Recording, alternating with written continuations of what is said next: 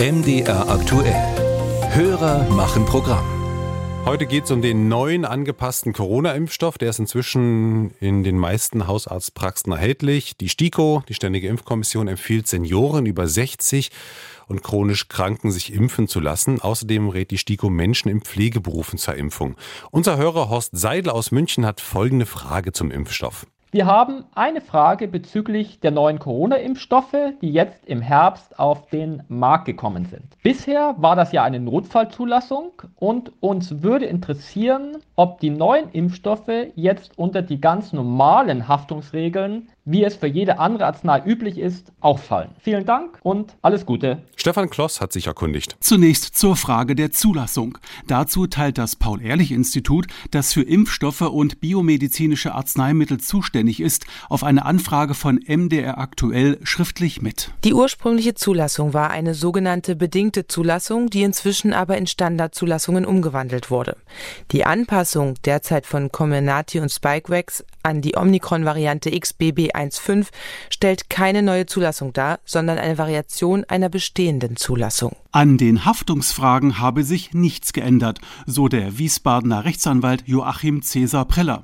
Er vertritt Betroffene, die unter schwerwiegenden Impfschäden leiden. Die Angepassten haben genauso die rechtlichen äh, Haftungsregeln äh, wie auch äh, die Impfstoffe vorher. Das heißt, am Ende die Impfstoffhersteller haften auf gar nicht. Das sei so in Verträgen zwischen den Impfstoffherstellern und der Regierung geregelt worden, so Cäsar Preller.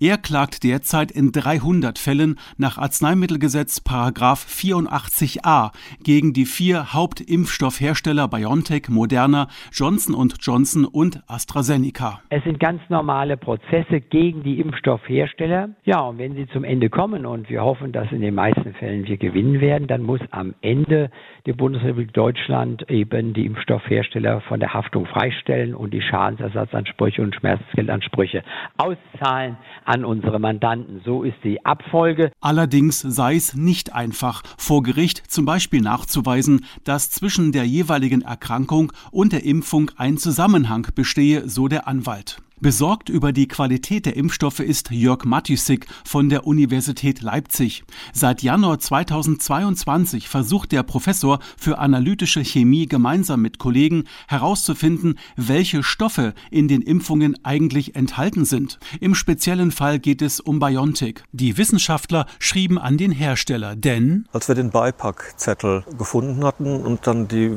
Beschreibung der Farbe unter Kollegen diskutiert haben, und dann haben wir gleich gesehen, äh, das kann so nicht stimmen.